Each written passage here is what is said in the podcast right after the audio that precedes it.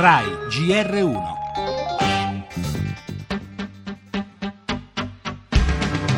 un appello al Parlamento. Giunge dal mondo della cultura e dello spettacolo che invita a non perdere questa occasione di fare un passo avanti nel riconoscimento dei diritti civili. 400 i firmatari, da Roberto Bolle ad Andrea Camilleri, da Giovanotti e Tiziano Ferri.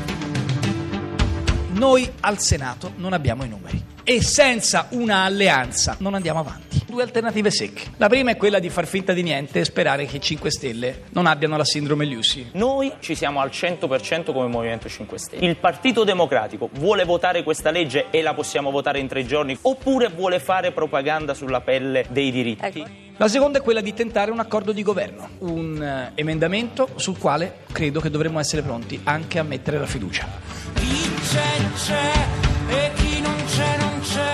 Mi sembra già una cosa molto buona che ci sia un'apertura forte che va verso il buonsenso e verso riportare serenità al dibattito. sostenere le unioni civili senza stralciare le stepchild adoption. Per me questo è un paletto irrinunciabile.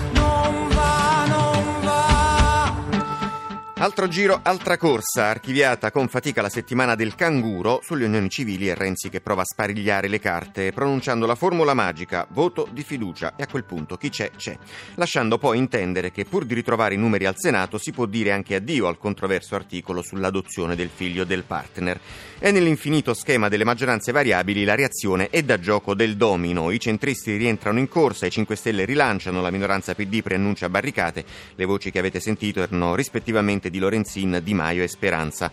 Molto dipenderà dall'assemblea dei senatori Dem domani sera, poi mercoledì si torna in aula per capire chi resta alla fine con il cerino in mano, ma intanto è chiaro che tra appelli, manifestazioni, iniziative pro e contro, su questo tema la società civile si sta dimostrando ancora una volta molto più reattiva della politica.